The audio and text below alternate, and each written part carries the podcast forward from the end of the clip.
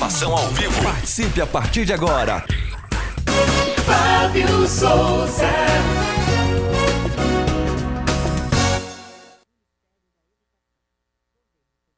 Bom dia para você que nos acompanha aí pela Parabólica em todo o Brasil, todo o território nacional. Bom dia para você também que nos acompanha pela Rádio Aliança M e pela Fonte FM Digital.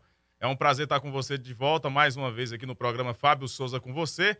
E hoje nós estamos com ele remotamente, né, Wagner? Remotamente. E ele vai dar um bom dia para você também. Bom dia, Fábio. Bom dia, bom dia a todo mundo que está nos vendo e ouvindo, Goiás, Brasília, Distrito Federal. Eu estou aqui em São Paulo, mas vou participar do programa sim, porque a gente não pode deixar de comentar as notícias e as informações importantes que aconteceram no país e no mundo, mas vamos fazer um jeitinho diferente aí. O Joab vai comandar a nave espacial, eu vou ficar de cá mas e depois a Juliane vai entrar participando também da entrevista, mas o programa, o que importa é que o programa Fábio Souza com você continua no ar ao vivo e mostrando o que você precisa ficar sabendo. E agora, é importante também darmos um abraço a quem está nos vendo no Repeteco, né? Para quem está assistindo a gente no Reprise à noite, que Deus abençoe a sua noite também, mas quem está nos vendo ao vivo, bom dia! Bom dia e boa semana, né? E falando em quem está nos vendo à noite, Fábio, tem um casal que nos acompanha à noite. Eu vou mandar um abraço para eles aqui. José Arlindo e Vamos Sônia, lá. que agora estão na correria, né, trabalhando, e aí eles veem no programa à noite. E você que acompanha a gente às 23 horas na reprise, um abraço para você também. É, eles são parentes de Dona Letícia, não é isso, isso São tios, tios primeiros, primeiro grau. É, né? Dona Letícia. Quem não sabe, Dona Letícia é a dona chefa do Joab, é, é que manda mesmo. no Joab, é a esposa, né? Isso tá mesmo. certo, né? Bom, então, é, o programa também conta com a sua participação. Você pode mandar a sua mensagem, o seu WhatsApp. Eu não vou ler porque eu não tenho acesso, mas o Joab vai ler a sua participação, o seu comentário, a sua opinião, aquilo que você quer que as pessoas fiquem sabendo e comentando é, no dia de hoje. Olha, o final de semana pegou fogo para variar. No Brasil ninguém morre é, ninguém morre de surpresa, ninguém morre de tédio. Brasil, tudo acontece. De tédio, ninguém morre. Então, esse final de semana teve muita coisa para a gente comentar aqui. Você de casa pode escrever o seu WhatsApp, que o Joab vai estar registrando aqui na participação, não é, Joab? Isso mesmo. Você pode mandar o seu WhatsApp, a ssua mensagem, a sua participação e a sua opinião, seja ela qual for. Pro WhatsApp 629 9836 9866 629 9836 9866. Então vamos para o versículo do dia? Tem como puxar o versículo do dia aí? Agora, no programa Fábio Souza com você, é momento de fé e reflexão. Se o Senhor não edificar a casa, em vão trabalham aqueles que edificam. Se o Senhor não vigiar a sentinela, e vão vigia aqueles que protegem. Esse é um texto de Salmos que explica e nos traz uma reflexão. Não adianta nada a gente acordar cedo para tomar conta da nossa propriedade, não adianta também a gente buscar um plano e um projeto para as nossas vidas, sendo que Deus não está nele. O que faz a diferença de verdade é Deus. E é por isso que todos nós temos que estar com o nosso coração voltado a Deus, independente de religião. Aliás, esse assunto não é questão religiosa, é uma questão de relacionamento com Deus. Ter relacionamento com Deus é um privilégio e além de ser um privilégio, é uma ativação de dias melhores. É isso aí. Vamos lá para o estúdio. Vamos ter aqui a entrevista com a Superintendente de Vigilância em Saúde da Secretaria Estadual da Saúde, Flúbia Amorim. Nós vamos ter aí uma entrevista com ela bacana, né, Fábio? É para falar do Omicron, né? É isso. Uma das coisas, saber como é que está como é que tá as preocupações da Secretaria Estadual de Saúde, ela que é a responsável dentro da pasta ah, para combater a Flúvia é uma pessoa extremamente preparada, ela sempre participa do programa e sempre ah, está disponível a esclarecer, não só no, na nossa TV, na Fonte TV, mas em outras, uh, outros meios de comunicação. Ela vai estar conversando como é que estão tá os preparativos, já que não tem e, casos da Omicron em Goiás, e, e também, que, que eu saiba, também não há no Distrito Federal, mas é bom a gente estar tá sempre preparado para receber, e, enfim, não é muito, não há muito motivo de pânico, não, de histeria, como tem gente aí falando, propagando pela, pela internet ou propagando pelas, pelos meios de comunicações, mas vamos dizer tradicionais, como Globo e Companhia Limitada. mas é sempre bom estarmos todos preparados. Mas fora isso, nós temos muita informação, mas eu queria só fazer um comentário sobre isso, sabe, Joab? Sim. É, eu esqueci que agora é minha parte, né? Eu tinha que ter feito o um comentário, mas tudo bem. Ah, é, quando a gente mexe nos meios de, de comunicação e estão todos informando com muita, é, de uma forma muito incisiva sobre o caso da Omicron, essa nova variante da Covid-19, essa doença que tanto fez mal para a humanidade em todos os sentidos, uh, fez mal para a humanidade, ceifando vidas, vidas importantes, famílias foram dizimadas e tiveram suas estruturas familiares abaladas. Fora isso, a economia mundial desandou, pessoas fecharam seus negócios, empresas foram fechadas, comércios faliram, literalmente faliram, famílias perderam seu ganha-pão. Ou seja, foi uma tragédia, essa pandemia, ela é uma tragédia em todos os níveis e sentidos, fora um tanto de gente que entrou em depressão e por aí vai. Uh, agora, é bom que se diga que essa variante, tudo, todas as informações que chegam, sobretudo da África do Sul, que é o lugar lá na África que tem mais condição de fazer pesquisa, e mesmo a, a, aqueles casos que já chegaram na Europa, e aqui no Brasil há seis casos registrados né, dessa nova variante. É bom que se diga que o que sabe dela até agora, o que se sabe dela até agora, é que ela é uma variante enfraquecida da Delta, por exemplo, aquela que matou tanta gente e que era, era foi produzida, né, pelo menos o primeiro caso não foi produzido aqui, foi produzida na China, mas é o primeiro caso foi aqui no Brasil, aquela chamada a variante de Manaus. Mas veja, essa variante ela é mais fraca, ela não tem os mesmos sintomas que tem aqueles sintomas da Delta ou, das, ou da primeira uh, que apareceu. Uh, um exemplo, ela não tira o olfato, ela não tira o paladar, pelo menos essas é, são as informações que chegaram ela é um, uma gripe mais forte, é uma doença mais forte que uma gripe, por exemplo, mas ela não chega a ser a Covid-19. E aí tem um registro que eu acho sensacional a gente mostrar e que muitas vezes a Globo, a UOL, essas empresas da grande mídia que amam uma histeria, porque quando tem histeria, quando tem bagunça, barbúdia, eles ganham dinheiro, eles ficam ricos as pessoas ficam, quando são dominadas pelo pânico, quando são dominadas pelo terror, eles querem se vender como o único que tem informação e verdade para mostrar. Bom, é bom que se diga, até para combater essa fake news deles, essa maldade deles. A Omicron até agora não matou ninguém no mundo. Não há nenhum caso de óbito da Omicron no mundo. Então, e se você conversar com um epidemiologista, uma pessoa que entende da área, de fato, ele vai dizer que é a tendência de todas as pandemias. O coronavírus está seguindo aquelas pandemias antigas, ela, ela sobe, ela tem um, um, um, ápice muito grande, que era o pico do Mandetta, não sei se vocês lembram disso, e depois ela começa a descer, ela começa a cair. E as variações da doença, até tem várias explicações científicas disso, vai desde a vacinação até o próprio, o próprio sistema imunológico da população vai ficando mais fortalecido, ela vai diminuindo a sua potência, a sua capacidade. Então, se Deus quiser, se Deus quiser, é lógico, isso aí são informações preliminares, é bom que se diga que são informações preliminares. Pode mudar sim, mas tudo indica que nós estamos indo para a fase final dessa pandemia. E é lógico que a gente tem que se apegar à esperança, lógico, cuidando, tomando todas as precauções, é, ouvindo quem entende do assunto, e quem entende do assunto não é senador, quem entende do assunto não é jornalista, quem entende do assunto não é Globo News, não é CNN, não é William Bonner, quem entende do assunto é médico, quem entende do assunto é pesquisador médico, também não fica ouvindo biólogo que não mexe com isso e de repente, porque a Fátima Bernardes levou ele, virou o rei da lacralândia, da lacração, não escuta gente que entende. É lógico que nós não temos todas as informações ainda, é lógico que temos que ficar atento, mas as informações que chegam, elas não são tão histéricas e também não devem nos levar a ter tanto pânico como a Globo e Companhia Limitada, porque querem vender porque querem aparecer, tentam mostrar. Isso é importante. No mais, cuide da sua família, cuide da sua imunidade, se alimente bem e se você por acaso ficar enfermo, seja de coronavírus, Covid-19, qualquer que seja a variante, seja de qualquer outra doença, qualquer outra enfermidade, vá ao médico.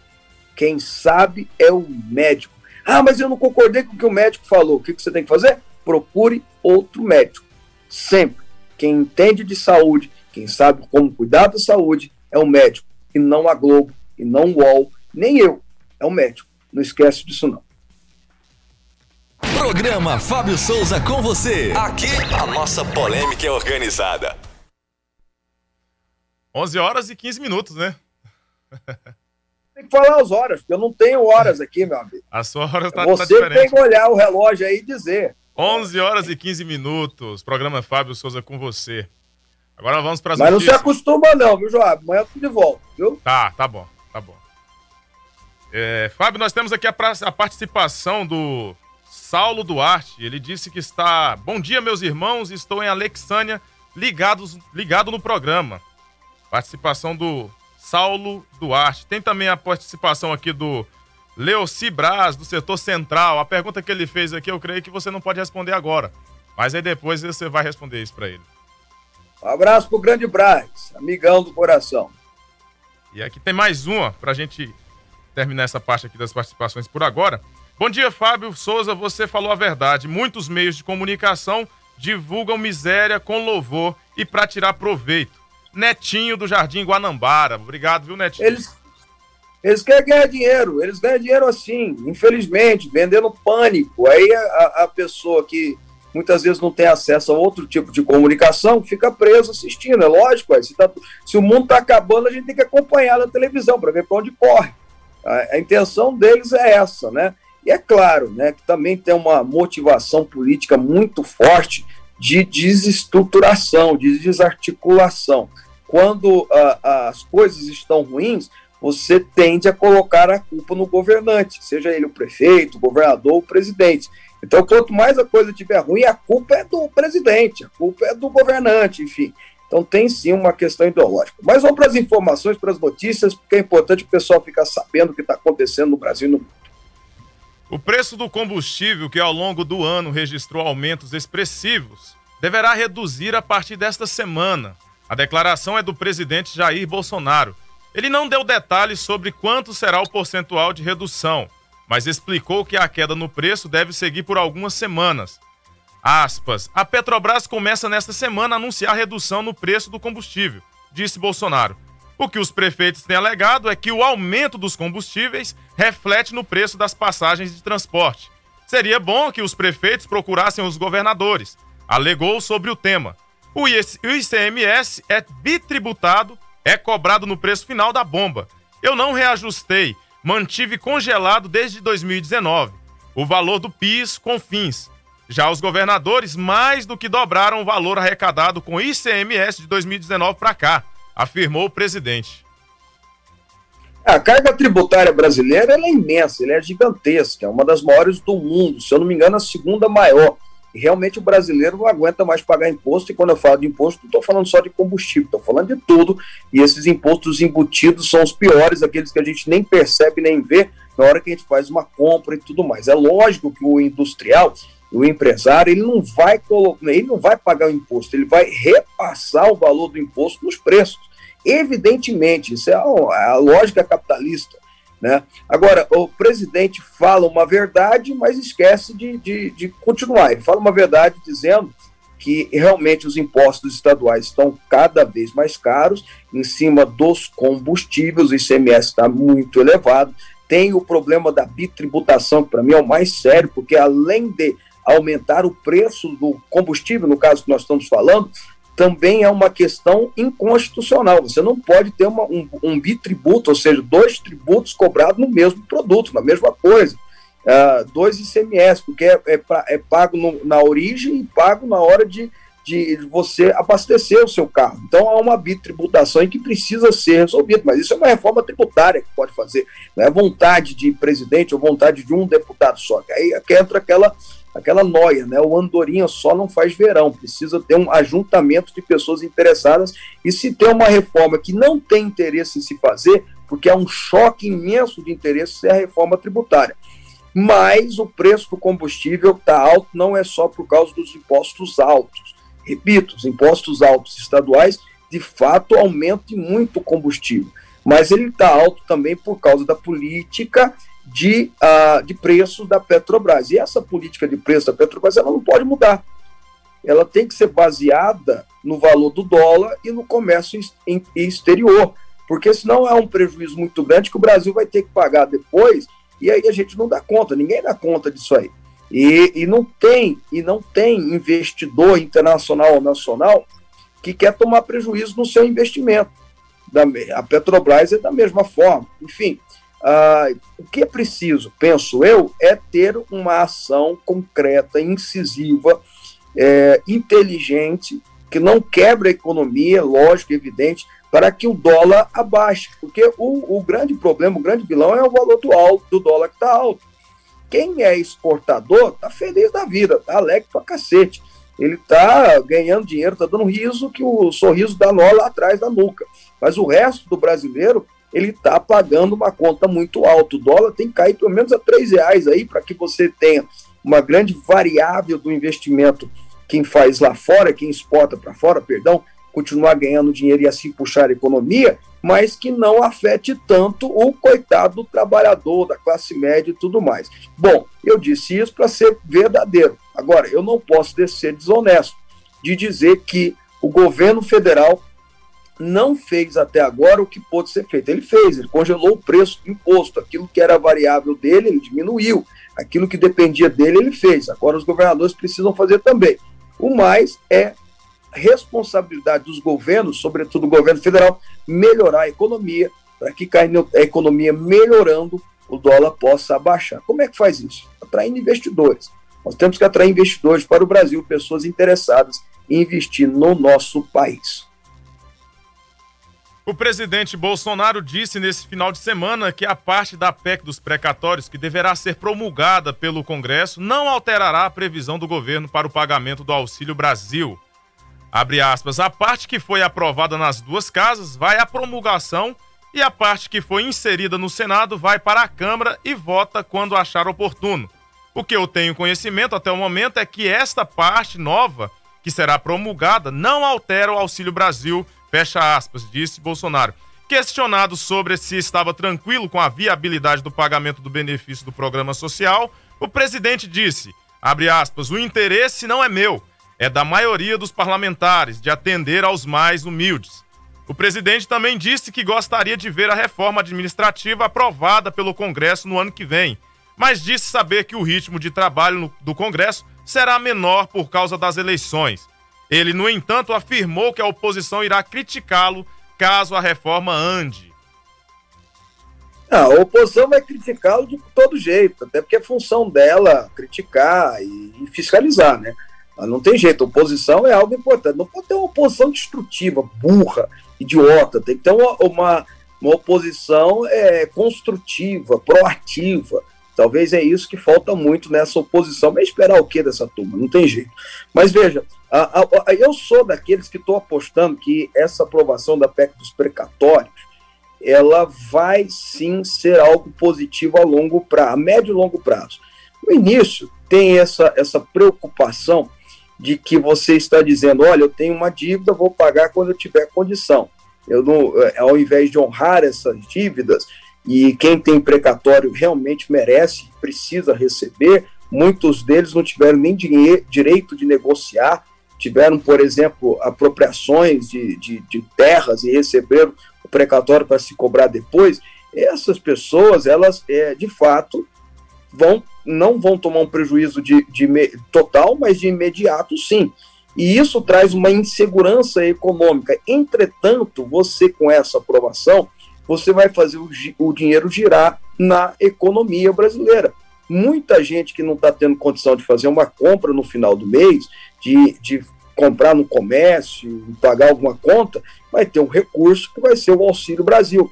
E geralmente essas pessoas compram é na vendinha do bairro, é no, no supermercado do conhecido, é na padaria e, e pagam dívidas. Ou seja, o dinheiro vai girar.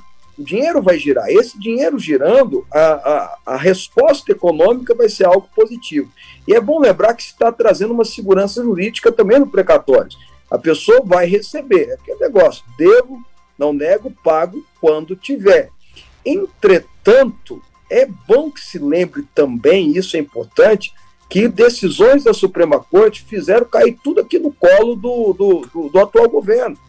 Fernando Henrique não pagou os precatórios, Lula não pagou a maioria dos precatórios, a Dilma, então, nem se fala, o Temer, da mesma forma. Sobrou aí, vem decisão do STF mandando o governo atual pagar tudo.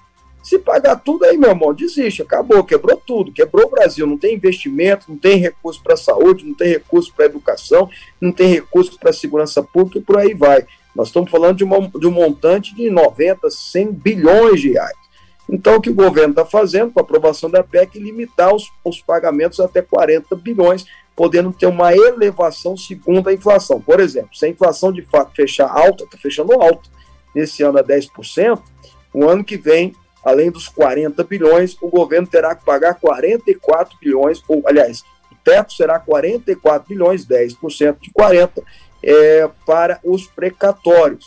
É, e assim vai. Os valores menores ficam primeiro, os valores maiores depois, e sempre obedecendo a cronologia, ou seja, aquele que está lá mais atrás, de, com a dívida maior, recebe primeiro. Eu estou apostando que vai ser bom para a economia, porque vai fazer o dinheiro girar. No, pequeno, no primeiro momento, não, mas na, a, a médio e longo prazo, sim, porque fazendo o dinheiro girar, querendo ou não, a economia dá uma aquecida. Aliás, Está precisando. Esse é o segredo dos Estados Unidos. Os Estados Unidos, toda vez. É lógico que lá é, nós estamos falando de orçamento trilionário, né? nem se compara. É, Estados Unidos e Brasil é comparar eu com o Bill Gates. É, tem uma diferença nisso aí. Mas os Estados Unidos sempre, sempre, sempre, quando tem algum retrocesso econômico lá, faz programas para que o dinheiro gire nos Estados Unidos, ou seja, para que o dinheiro vá para o bolso do americano, de alguma forma, um pouquinho a mais, e ele possa comprar no supermercado, ele possa comprar, é, é, pagar uma conta, fazer alguma compra, porque, querendo ou não, você está movendo o setor de serviços, o setor de comércio, e a economia começa a respirar melhor. O ex-ministro da Justiça, Sérgio Moro, se referiu ao ex-presidente Luiz Inácio Lula da Silva como vaca sagrada para o Partido dos Trabalhadores, ao criticar a reação da sigla à Operação Lava Jato nesse domingo. Moro afirmou que foi um tremendo erro o Supremo Tribunal Federal anular as condenações da operação. Abre aspas, deu ao PT a oportunidade de dizer que foi tudo uma invenção, disse ele durante evento de lançamento de seu livro em Recife. Abre aspas, a partir do momento em que chegamos na vaca sagrada, o PT declarou guerra à Lava Jato, fecha aspas. Continuou em referência a Lula. Em abril, o Supremo decidiu anular todas as condenações do ex-presidente Luiz Inácio Lula no âmbito da Lava Jato. A ação devolveu os direitos políticos ao petista, permitindo que ele seja candidato nas eleições de 2022.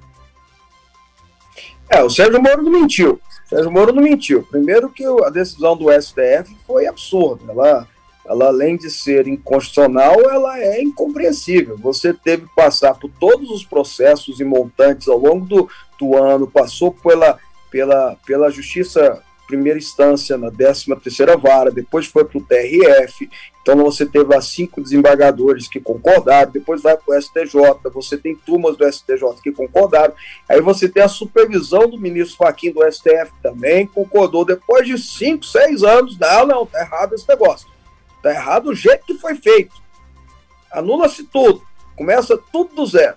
Então, o Sérgio Moro tem razão, isso aí aconteceu. E eu repito, é, antes que alguém faça qualquer narrativa, é, o processo foi anulado. E é, ele não, não é que foi inocentado, não é inocentado. Ele foi anulado, ele começou de novo, mandou-se voltar à origem. Aliás, mudou-se até a origem. Não é mais Curitiba, tem que ser para Brasília. Alguns outros casos foram para São Paulo e por aí vai. Então, começou-se de novo, agora isso vai beneficiar o Lula, que já tem 75 para 76 anos, lógico que vai beneficiar a vida dele. Aliás, tem 76 anos o Lula, e, e daqui a um tempo vai prescrever quase tudo. E era essa a intenção mesmo, livrá-lo, não tem, não tem outra intenção que não seja essa. E aquela regrinha do advogado. Se o meu cliente é inocente, eu vou atrás de provar sua inocência. Se ele é culpado, eu vou atrás das brechas da lei, dos erros do processo jurisdicional para anular. E é isso que fez.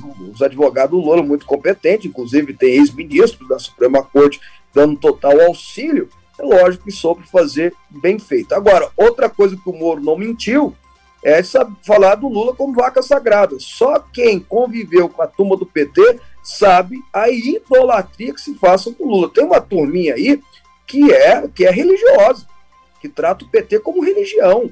Se você falar que o Lula é feio, ele bate em você. Ele tem como ofensa. Mesma coisa se eu falar de Jesus aqui, o Joab vai ficar ofendido. E, eles, se eu falar de Lula, eles vão ficar ofendidos, vão xingar, vão partir para cima e tal. É uma vaca sagrada.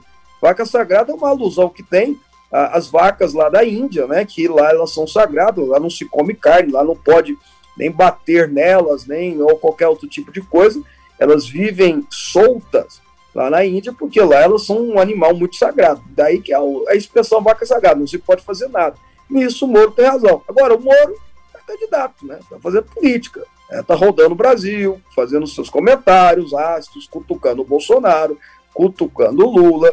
Enfim, Moro se vestiu como candidato e está andando para cima e para baixo. Gente. Moro é candidato a presidente da República. O Moro é candidato a presidente da República. E eu acho que finalmente temos terceira via. Mas, como eu sempre anunciei e continuo dizendo, terceira via, na minha opinião, é, quem conseguisse ter esse status de terceira via era, era na verdade, para ser o terceiro colocado é, na eleição. E é isso, acho que nós já temos o terceiro colocado na eleição. O ex-presidente Luiz Inácio Lula da Silva reuniu-se na última sexta-feira com a da Clever Lopes, coordenador da campanha do prefeito de Belo Horizonte, Alexandre Calil, para o governo de Minas Gerais. O petista tem mantido conversas com o partido de Gilberto Kassab para tentar atrair seu apoio ainda no primeiro turno das eleições do ano que vem. O ex-governador de São Paulo, Geraldo Alckmin, está de saída do PSDB e cogita seguir um de dois caminhos: filiar-se ao PSB para ser vice na chapa com Lula ou filiar-se ao PSD para disputar o governo de São Paulo. A união com o petista, no entanto, enfrenta resistências de aliados dos dois lados. Um plano B aventado seria ter o presidente do Senado, Rodrigo Pacheco, na chapa com Lula, caso a Alckmin decida disputar o governo de São Paulo. Este é o desenho ideal para Kassab. O encontro de Lula com Lopes foi em São Paulo. Depois da reunião, o ex-presidente conversou por telefone com Calil.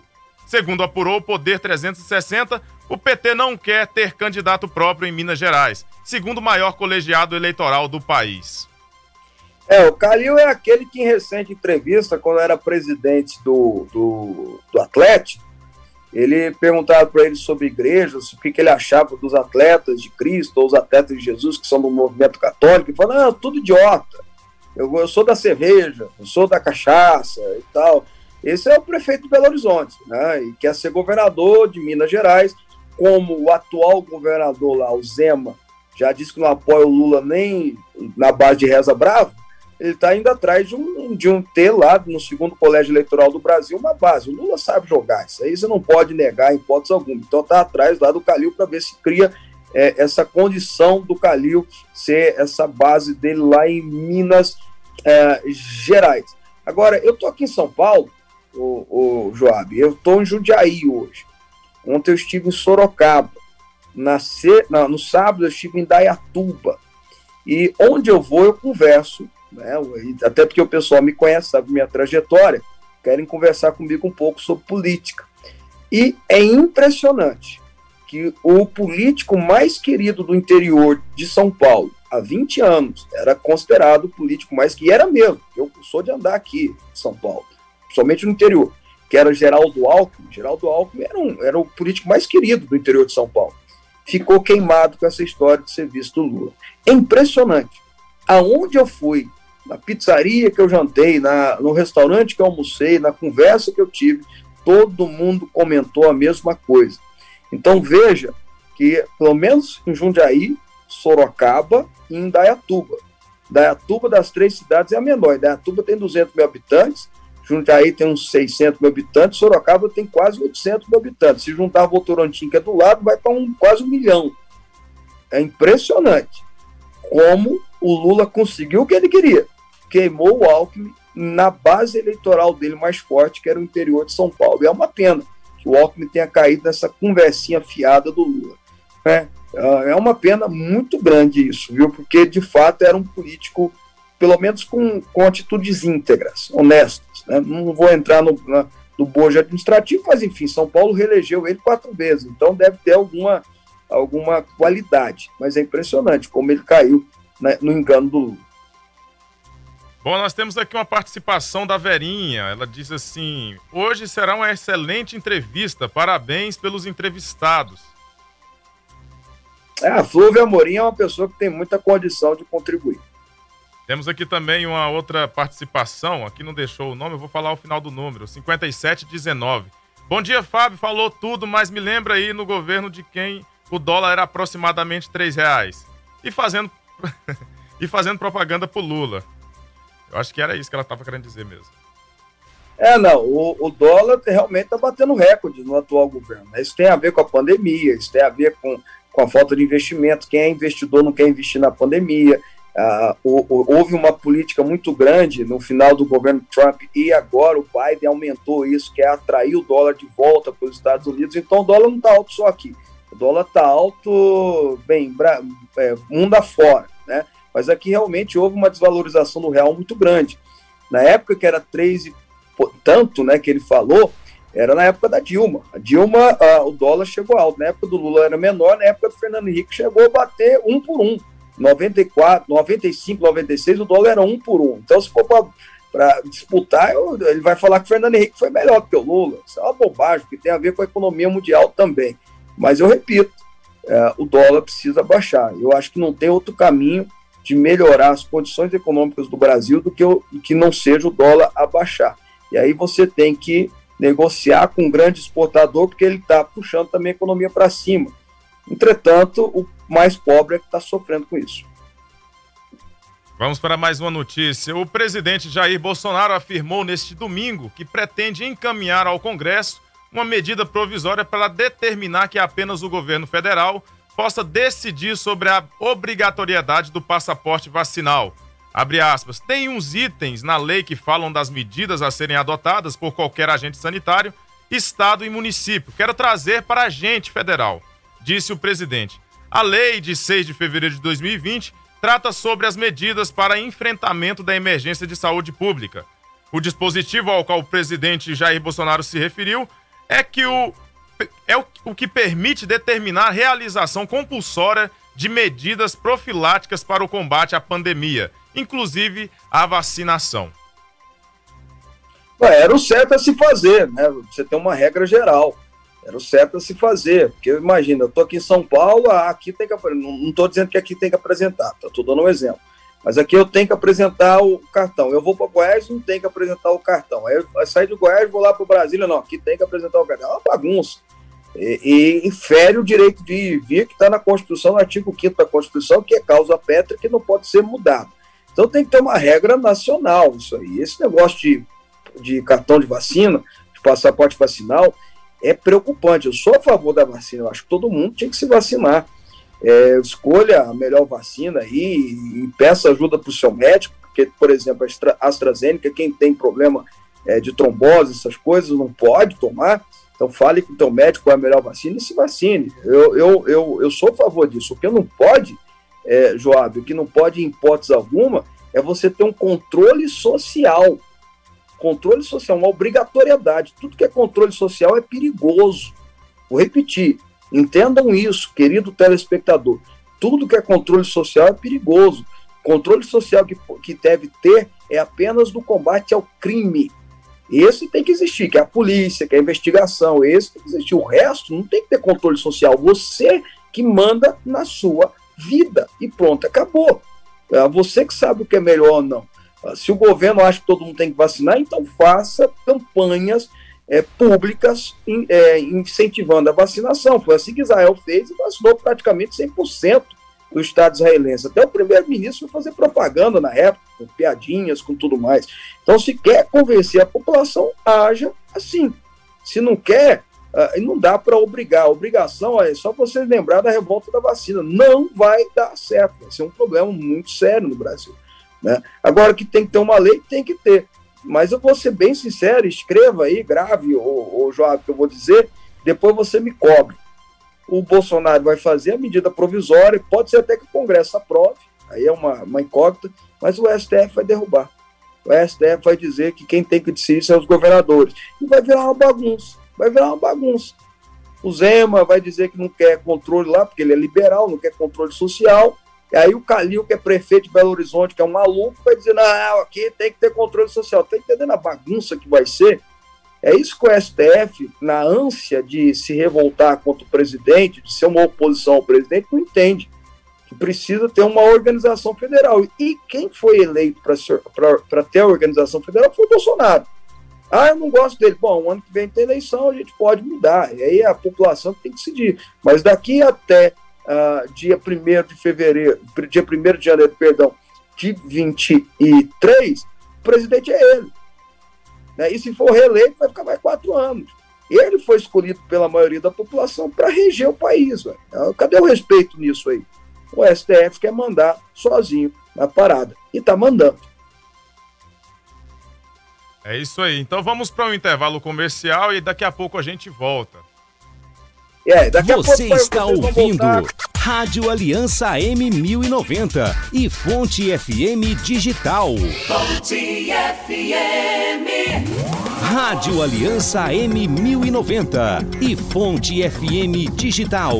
Pensão em dobro para você. Souza com você. O único programa do estado de Goiás que traz entrevistas exclusivas com personalidades do cenário nacional. Jornalismo posicionado, assuntos relevantes, debates pertinentes, informação com credibilidade. Fábio Souza com você. Apresenta diariamente as principais notícias do que acontece no Brasil e no mundo, sempre com uma pitada de opinião do Fábio Souza. Souza. Temas relacionados à política, educação, saúde, economia, fé, segurança, bem-estar social e futebol. De segunda a sexta-feira, das 11 ao meio-dia, com transmissão simultânea pela Fonte TV, Goiás e Brasília, parabólica para o Brasil inteiro, Fonte FM Digital e Rádio 1090M, também através do canal do Fábio Souza no YouTube. Com a gente, a sua empresa vai mais longe. Fábio Souza com você. Venha fazer uma viagem ao centro da Bíblia com Didascalia, mais uma obra do bispo Fábio Souza. Para você que ama a palavra de Deus e busca sabedoria, o livro traz cerca de 200 estudos com a linguagem de fácil compreensão, que vão te levar a uma verdadeira viagem ao centro da Bíblia. Didascalia, mais uma obra do bispo Fábio Souza. Lançamento Editora Vida. Informações 62 3541 7800.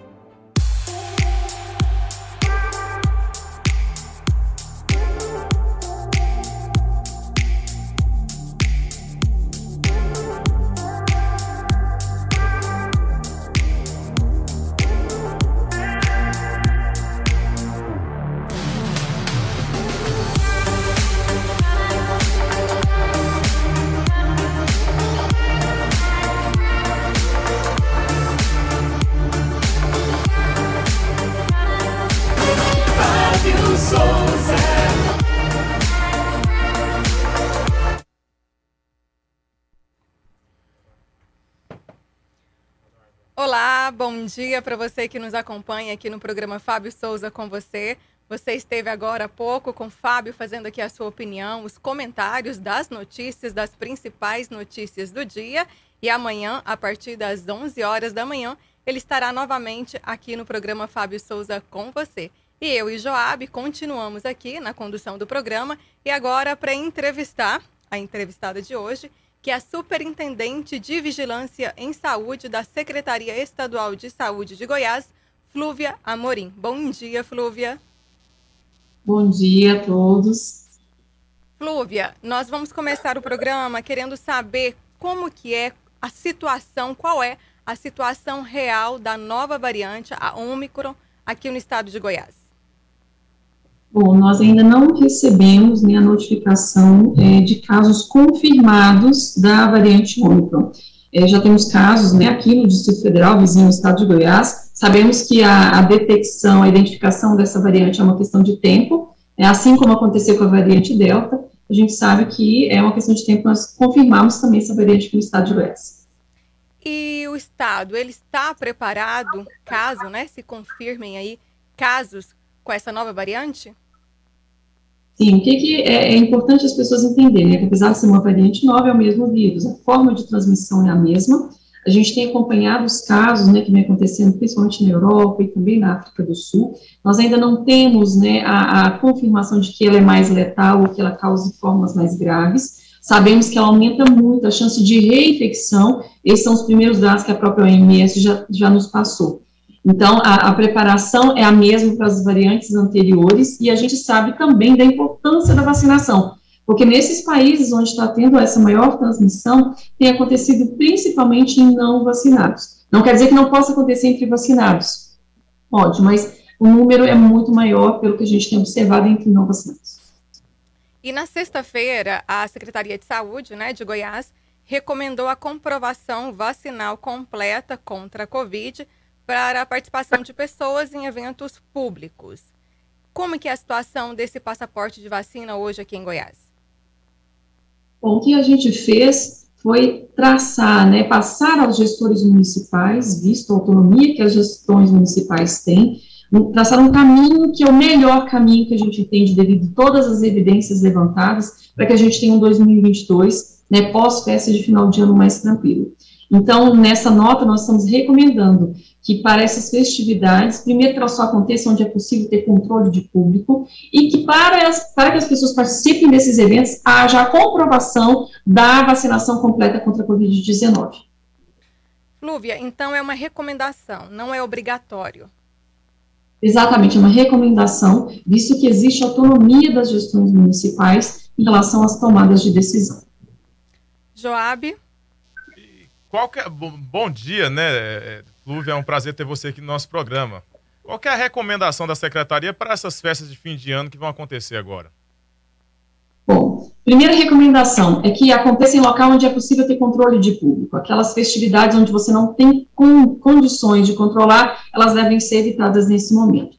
E havendo condições de controle, que dê a prioridade ou preferência para locais abertos, arejados, né, bem ventilados, que haja a só participe pessoas que comprovadamente estão completamente vacinadas, que haja sim o uso de máscara e que haja o uso do álcool gel disponível, né, as pessoas tirando a máscara para o momento da alimentação, mas voltando a usar, essa é a orientação, visto que a pandemia não acabou. E a variante Ômicron só vem para nos mostrar isso, que ainda precisamos manter essas medidas não farmacológicas junto com a vacina para que a gente tenha um controle melhor dessa doença. Flúvia, e vocês têm a informação se algum, no caso, né, voltando aqui sobre o passaporte vacinal, se algum município aqui em Goiás já adotou o passaporte, se Goiânia irá adotar o passaporte vacinal? É, a gente tem alguns municípios que já tiveram decretos, né, cancelando, alguns só cancelando festa e outros cancelando e colocando a obrigação do comprovante da vacinação, né, já tem alguns municípios sim, e a gente aguarda, né, essa, essas decisões até agora, nessa semana, no mais tardar na semana que vem, para a gente ter uma ideia de como isso vai acontecer. O que a gente, inclusive, colocou na nota, e é uma, uma fala do próprio representante do CONAS, que é o Conselho Nacional de Secretários Estaduais de Saúde, é que o momento é de responsabilidade e de bom senso, né, porque a pandemia não acabou. Então, a gente precisa, sim, ninguém está dizendo que não deverão haver festividades de final de ano, não é isso mas que elas aconteçam com o máximo de segurança possível, com pessoas completamente vacinadas, em locais arejados. Pessoas doentes não devem participar de nenhuma festividade, seja ela familiar ou não, né? essas pessoas devem ficar em isolamento. E devemos ampliar também a testagem para identificar o máximo de pessoas que estão com o vírus e que podem estar transmitindo esse, esse caminhar aí do, do, processo de como que está essa questão da, da Omicron, o, o estado de Goiás já tem um posicionamento sobre o carnaval de 2022, se vai ter ou se, se vai cancelar, se não vai ter? ainda é cedo para a gente falar do carnaval. O carnaval vai acontecer na última semana de fevereiro. Inclusive, nessa nota, a gente é, colocou que nós faremos uma avaliação do cenário epidemiológico após as festividades de final de ano, por volta do dia 15 de janeiro, para aí sim termos um, um, uma conduta, né, saber qual que é a conduta melhor a ser adotada em relação ao carnaval. Lúvia, aproveitando a sua presença, fala um pouquinho sobre a vacinação aqui no estado. Como que está a vacinação? Qual fase nós estamos? Bom, nós estamos com cerca de 58% de população completamente vacinada, né, população geral, é um número ainda muito baixo, muito aquém do que a gente precisa, né, para ter uma situação mais tranquila, vamos dizer, mais confortável. Eu não digo é, totalmente segura, porque ainda nós temos muitas respostas que a gente não tem em relação a esse vírus, mas para que para a gente ter uma situação um pouco mais confortável, a gente precisaria de pelo menos 70% de população completamente vacinada. Nós estamos um pouco longe disso ainda e precisamos mais do que nunca, não só da, da ação dos gestores municipais, porque a vacina está disponível, as salas de vacina estão abertas, mas principalmente da população, que se atente para a importância da, da vacinação completa. Uma dose só não confere imunidade. Precisamos que todos, o máximo possível, pelo menos, tenham vacinação completa com duas doses e doses de reforço, principalmente para os idosos, que é um grupo de maior risco para forma grave. Então, essa é, seria uma pergunta. Todos deverão tomar o reforço ou só os idosos? Hoje está disponível para todas as pessoas acima de 18 anos a dose de reforço que tenha cinco meses da segunda dose. Então, quem tem 18 anos ou mais e já tem cinco meses ou mais que tomou a segunda dose, ele já pode procurar um serviço de saúde. O idoso, a gente chama atenção porque é um grupo muito é, vulnerável para formas graves, né? A gente tem visto formas mais graves e estudos que mostram que com seis meses depois da segunda dose cai muito entre idosos a proteção, mais do que numa pessoa mais jovem. Então é importantíssimo que ele já tenha essa dose de reforço, principalmente para passar o final de ano com seus familiares mais tranquilos. A senhora acha que essa doença, a Covid-19, pode se tornar uma doença endêmica? Muito provavelmente, né, a gente não tem todas as respostas, não tem essa certeza, mas a gente é, acredita que ela vai se, vai se tornar assim como ficou a H1N1, a influenza, né, tendo casos, ainda tendo, causando óbitos, mas uma quantidade muito menor, e com o avanço da vacinação, a gente tem uma situação mais controlada. Não quer dizer que ela vai ser eliminada, mas o que a gente pretende é controlá-la, principalmente de forma grave e óbito. Flúvia, e com relação aos efeitos colaterais da vacina, a gente percebe que tem, né? Tem efeitos colaterais. O que, que você pode falar? Tem pessoas que têm efeitos colaterais mais graves, tem pessoas que têm efeitos colaterais é, mais tranquilos. Qual que é a sua orientação? Bom, é bem, bem é interessantíssima essa sua, essa, sua, essa sua questão, porque o que, que acontece? É, as pessoas falam, ah, eu estou com medo de tomar vacina, porque na primeira dose eu tive uma reação, fiquei indisposta, fiquei com febre. É, nós temos vários, várias situações, pessoas que na segunda dose não tem nada, eu vou falar por mim, né, eu tive reação sim na primeira dose, mas não tive na segunda, né, então isso pode acontecer, mas na maioria dos casos são reações leves, é, quando eu falo leve, é, ou é uma dor local, ou é uma indisposição de um dia, uma febre, realmente a pessoa fica indisposta, mas depois passa, né? Isso tem acontecido, a gente tem observado sim, mas a proteção que ela confere, com certeza, é inquestionável. Né? Visto os números que a gente tem acompanhado de queda de óbitos, queda de internação. Então, assim como acontece com as nossas crianças, né? Quem é mãe ou quem é tio sabe, o pediatra fala o quê? Se vai tomar vacina, deixa o remedinho ali de febre, né, porque pode acontecer, a criança pode ficar indisposta. E com adulto não é diferente. Para essa vacina é a mesma orientação. Muito, muito obrigado, Flúvia. Foi um. Até mais uma pergunta, a gente ia encerrar, mas tem o Joab aqui. Flúvia, e vocês, né, como especialistas, é, porque a gente tem várias informações com relação à Covid, com relação à pandemia, com relação agora a, nossa, a essa nova variante.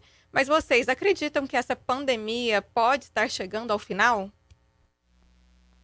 Olha, a gente quer acreditar que sim, né? A gente crê que sim, né? Eu não falo no final, mas vamos dizer que a gente está da metade para o final. Ela não acabou ainda, ainda tem um caminho a ser percorrido, é, a gente sabe, o que a gente vê é que as vacinas, elas têm ajudado muito nisso, e a gente precisa, o quanto antes, ter uma cobertura vacinal melhor, para que a gente tenha uma situação mais tranquila. É, os países que estão tendo aumento de casos, a gente tem visto de uma forma muito mais clara. Então, acreditamos sim que é da metade para o fim. Não chegou o fim ainda, mas estamos caminhando para isso. Pode falar, Job. Que bom. É, agora sim, né? É, a gente está terminando essa entrevista com você, Flúvio. É um prazer ter você aqui, sempre trazendo esclarecimentos necessários que a gente precisa e passando para os nossos telespectadores e ouvintes. Muito obrigado pela participação e até a próxima. Até a próxima, obrigada a vocês. Tá aí, né, Joab? Uma entrevista bastante esclarecedora. Nós precisamos ficar a par, precisamos estar bem informados com relação a, a essa pandemia, né? Que, como Até eu falei, agora a gente está dentro dela, né? Como ela disse, né? A gente está. Sim, e as informações são muitas, né? E elas vêm de todos os cantos, então tudo que a gente puder falar e esclarecer aqui aos nossos ouvintes, telespectadores, nós faremos. E voltando a falar do. O Fábio teve que sair, pessoal, e não deu tempo porque a gente teve um probleminha técnico aqui. Ele mandou um abraço para vocês, disse que amanhã vai estar aqui ao vivo fazendo com vocês o programa Fábio Souza com você e obrigado pela sua participação e companhia. É isso aí, o programa Fábio Souza com você está chegando ao final, agradecendo o seu carinho, a sua participação, a sua audiência. Lembrando que amanhã, a partir das 11 horas da manhã, tem mais programa Fábio Souza com você. E lembrando também que o programa Fábio Souza com você reprisa todos os dias, de segunda a sexta-feira, às 23 horas, na Fonte TV. E para você que quer rever os nossos programas, rever as entrevistas que são realizadas aqui no programa Fábio Souza com você, pode entrar no canal do Fábio Souza, que é o Fábio Souza Oficial, e acompanhe ele também na sua rede social, no Instagram, Fábio Souza Oficial. Ali ele faz comentários, coloca a sua opinião sobre os diversos assuntos do Brasil e do mundo. Muito obrigada, um ótimo dia e até amanhã. Entrevista, política, futebol. Fábio Souza. Você está ouvindo Rádio Aliança M1090 e